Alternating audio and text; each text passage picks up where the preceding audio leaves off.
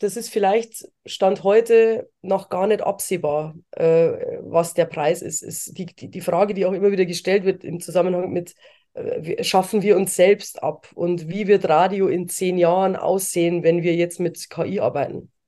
Ich kann Ihnen das, ich kann die Frage nicht beantworten. Ich habe keine mhm. Glaskugel vor mir äh, stehen.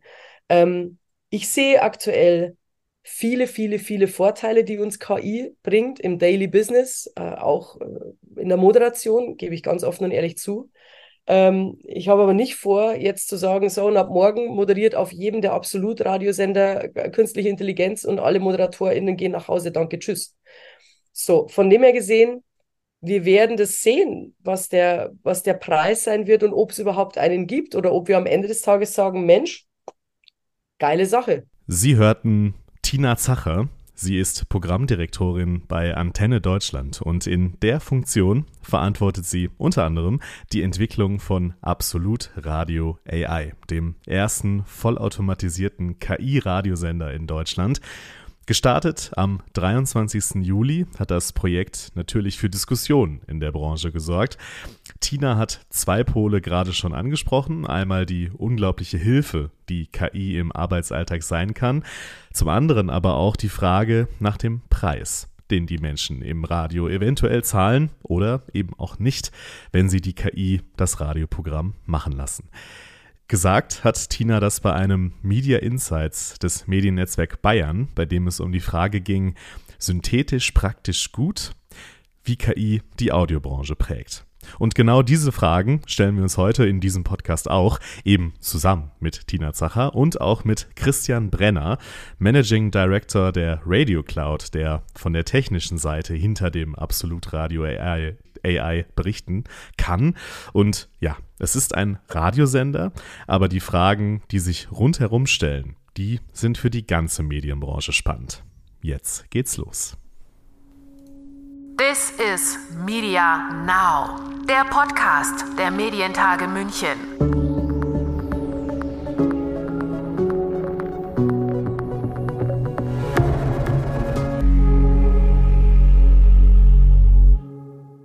Mein Name ist Lukas Schöne und ich begrüße euch zur ersten Folge von This is Media Now nach der Sommerpause.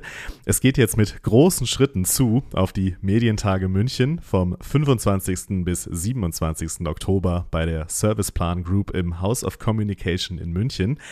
Neue Location, neues Konzept. Allein deswegen lohnt es sich schon vorbeizukommen, aber natürlich auch wegen der Highlights im Programm.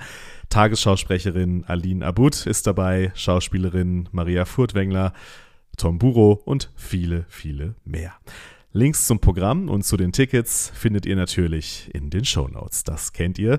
Das Motto in diesem Jahr lautet This is Media Intelligence. Und das weist natürlich schon hin auf den Schwerpunkt der Konferenz, künstliche Intelligenz.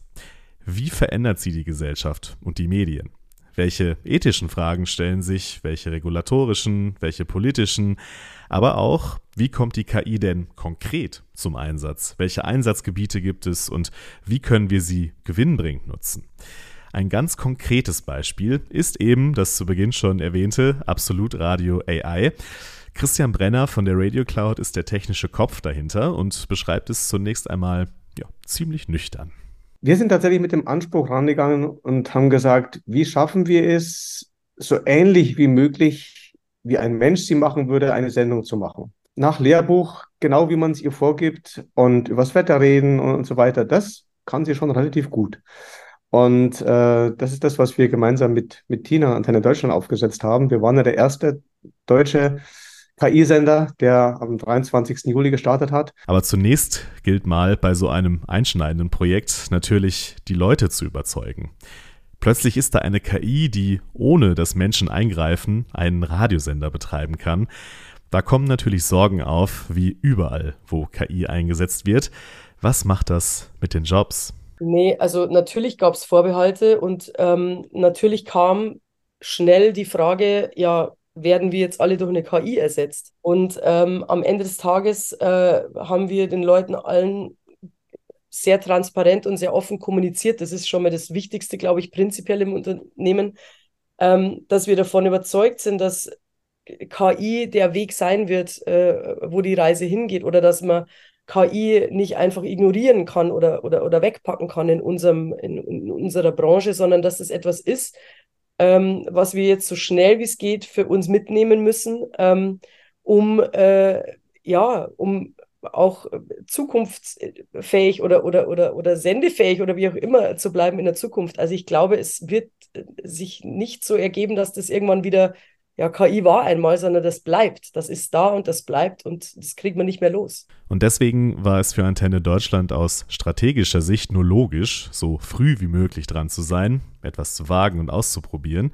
Erst ist Absolut Radio AI als reiner Online-Stream gestartet, läuft im Raum Braunschweig, aber auch schon über DAB Plus und ist damit laut Radio World, das ist ein US-Fachmagazin, der erste vollautomatisierte Radiosender weltweit, der terrestrisch verbreitet wird. Und sogar einen Notfalleinsatz im Hauptprogramm hatte Kai schon, wie Antenne Deutschland den KI-Moderator getauft hat.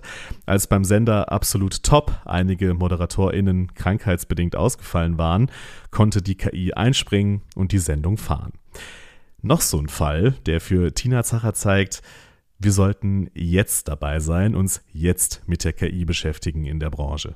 Ja, also prinzipiell beschäftigen sich bei uns alle Mitarbeitenden mittlerweile mit ChatGPT und Co. Wir mhm. haben aber tatsächlich schon auch eine AI Taskforce im Haus, die auch im engen Austausch von Anfang an mit der Radio Cloud war und mit den äh, zuständigen Mitarbeitenden dort.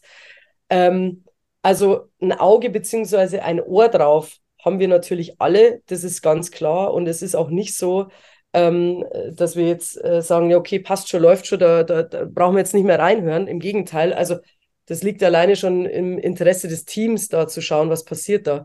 Ähm, mit Eingreifen, ähm, ein Beispiel, äh, irgendwann wollte der Kai die Leute, naja, weil er halt einfach kreativ sein wollte, irgendwann mit, mit Guten Morgen ihr äh, Hundeköpfe begrüßen. Da haben wir dann gesagt, okay, das ist vielleicht jetzt nicht unbedingt die perfekte Ansprache. Oder wir haben auch beschlossen, dass wir nicht möchten, dass er das Wort Ohrwurm benutzt. Ja, und dann hat er halt irgendwann umformuliert und meinte, äh, dieser Song wird sich in euer Ohr bohren wie ein Wurm. So, solche Dinge kommen halt nicht mehr vor. Das ist, glaube ich, das, was Christian meinte mit, wir müssen da nicht mehr eingreifen, was das betrifft. Natürlich ist Kai einfach unfassbar gut gepromptet. Ich möchte fast sagen, das ist ja wie mit einem menschlichen Mitarbeiter auch, je besser der geführt wird von der Führungskraft, desto besser funktioniert er. Und bei Kai ist es genau das Gleiche. Die Prompts sind einfach 1A und das entwickelt sich gut. Übrigens ist das wohl äh, im ganzen Haus bei Antenne Deutschland so, dass über Kai wie über einen ganz normalen Kollegen gesprochen wird. Auch irgendwie interessant, die Entwicklung. Jedenfalls sind die Prompts das Geheimnis hinter dem Absolut Radio AI und da kommt auch der Radio Cloud als technischen Dienstleister natürlich eine immens wichtige Aufgabe zu. Und jeder, der sich schon mal beschäftigt hat mit ChatGPT, kennt ja auch die Problematik, dass ChatGPT Dinge fantasiert und erfindet und das kommt bei uns Gott sei Dank überhaupt nicht vor, weil wir eigentlich immer, ja, auf Englisch gesagt, Supporting Documents mit dazugeben. Wir sagen, sprechen wir die nächsten drei Titel. Hier sind übrigens die entsprechenden Wikipedia-Einträge und geben die mit dazu. Das heißt, wir vermeiden, dass die KI selbst Dinge recherchieren muss. Wir geben also immer entsprechende Dinge mit dazu und das hilft extrem. Das hat uns im Prinzip ähm, auf, auf eine Situation gebracht, dass wir seit Wochen nicht mehr eingreifen müssen, weil nichts erfunden wird.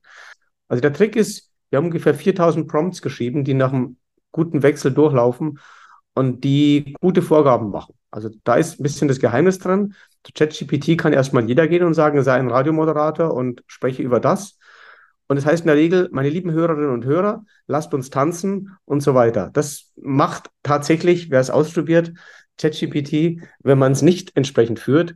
Wir finden, dass meine lieben Hörerinnen und Hörer nicht ganz passt zu dem Sender. Und das muss man eben einfach erklären. Man muss eben sagen, wie soll die Ansprache sein, was soll er nicht sagen. Er soll auch nicht über Lasst uns tanzen sprechen. Ich weiß nicht, warum das GPT gern macht. Und so kommen da dann relativ coole Moderationen raus. Man könnte sich jetzt in einem weiteren Schritt auch vorstellen, dass die KI in Interaktion tritt, also Gespräche führt, auf andere reagiert und so weiter. Neben ethischen Überlegungen und der Frage, ob das überhaupt gewollt ist vom Publikum, gibt es aber auch technische Hürden.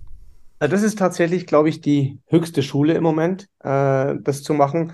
Also interaktiv, dass zwei KIs miteinander sprechen, das testen wir gerade. Das ist überschaubar möglich. Ähm, ein Mensch fragt und die KI antwortet, ist zunächst ein Latenzproblem, weil ähm, das muss ja erst transkribiert werden, dann muss es übersetzt werden, dann muss die Antwort gemacht werden. Da sind wir im Moment bei drei bis vier Sekunden. Da ist ein natürlicher Dialog eigentlich nicht möglich. Aber da arbeiten natürlich gerade ganz viele dran, weil das ist ja auch für Callcenter und so weiter definitiv ähm, eine Sache, die man, die man haben will. Also ich würde sagen, da ist im Moment eine, ein echter Dialog noch nicht möglich. Und ähm, da ja die Frage äh, überraschend kommt, wird es auch sicher noch mehr tricky sein, dass da kein Unsinn rauskommt.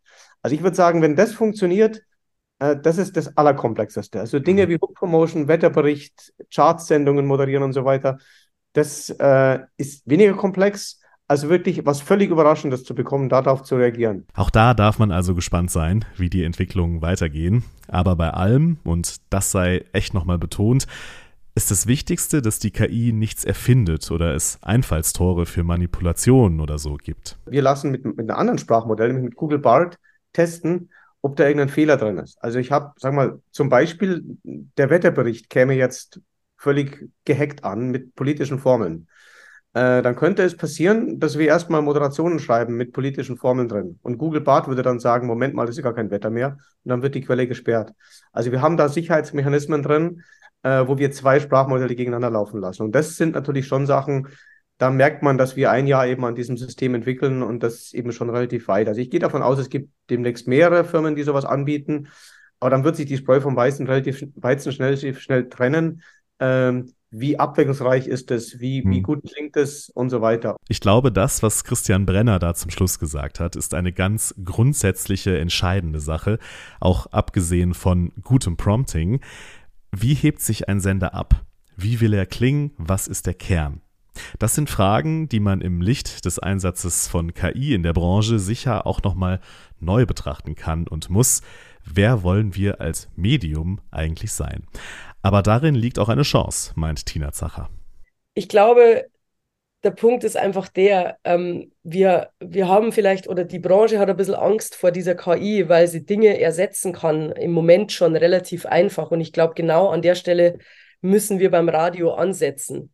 Wir müssen uns mal die Frage stellen, warum kann uns denn eine künstliche Intelligenz in vielen Bereichen jetzt am Anfang dieser Technik ersetzen? Vielleicht ist das jetzt genau der Anstoß, den wir brauchen, um unseren USP und das, was uns hörenswert macht, auch wieder zu finden. Und ich glaube, ähm, das ist vielleicht nochmal ein anderes Panel, wo wir uns gerne nochmal treffen können ja. äh, zu dem Thema. Aber am Ende des Tages, ähm, glaube ich, müssen wir uns eben alle die Frage stellen, wie machen wir uns denn unersetzbar? Und da kommen wir wieder zu Niki Fuchs zurück genau damit, dass ich eine Moderatorin on Air lasse, die mega heiser ist, weil sie das ganze Wochenende auf dem Festival war. Und als PD nicht sage, um Gottes Willen, die klingt ja schrecklich, sondern sage, die Frau, die will ich hören, genau damit machen wir uns eben nicht so leicht ersetzbar. Und wenn wir uns da ein bisschen mehr trauen wieder, weg vom Standard hin zu was anderem, dann glaube ich, sind wir schon auf einem guten Weg. Ja, weil sie Niki Fuchs erwähnt, die Station Managerin der Rockantenne Österreich, die hat bei den Lokalrundfunktagen eine schöne Anekdote zu den Themen KI und USP im Radio erzählt. Die haben wir schon in der letzten Folge vor der Sommerpause gehört. Ich rufe sie euch an dieser Stelle aber natürlich auch gerne noch einmal in Erinnerung. Da möchte ich vielleicht ein Beispiel erzählen von einer Moderatorin, ist nicht so lange her. Ähm, wir waren am Novorock, größtes Rockfestival in Österreich. Die war dort vier Tage mit unseren Hörern, hat äh, die Autos im Gatsch, im, wie sagt man bei euch, im Dreck halt angeschoben. Im Matsch, ja. Im Matsch angeschoben, hat mit unseren Hörern gefeiert und ist dann am Montag im Studio gestanden und hat halt heiser ihre Rocksongs oder die Künstler, die auch gerade am Novorock gespielt haben, moderiert. Mit einer Leidenschaft. Also wenn das Spotify kann oder Spotify AI DJ, oder überhaupt eine KI, dann trinke ich gern mit dieser KI auf dem Novarock ein Bier. Aber bis dahin äh, sind wir die Emotionen, spüren wir, fühlen wir und sind da.